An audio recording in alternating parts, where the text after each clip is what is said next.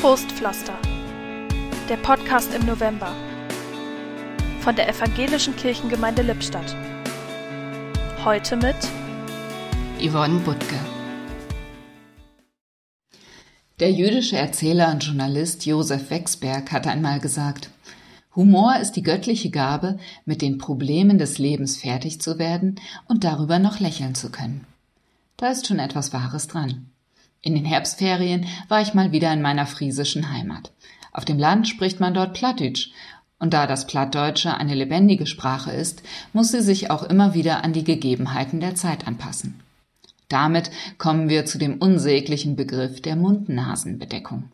Dieses Wort klingt im Hochdeutschen so steif, wie es beim Tragen Unannehmlichkeiten bereiten kann. Und wo heet dat nur platt? Schnutenpulli.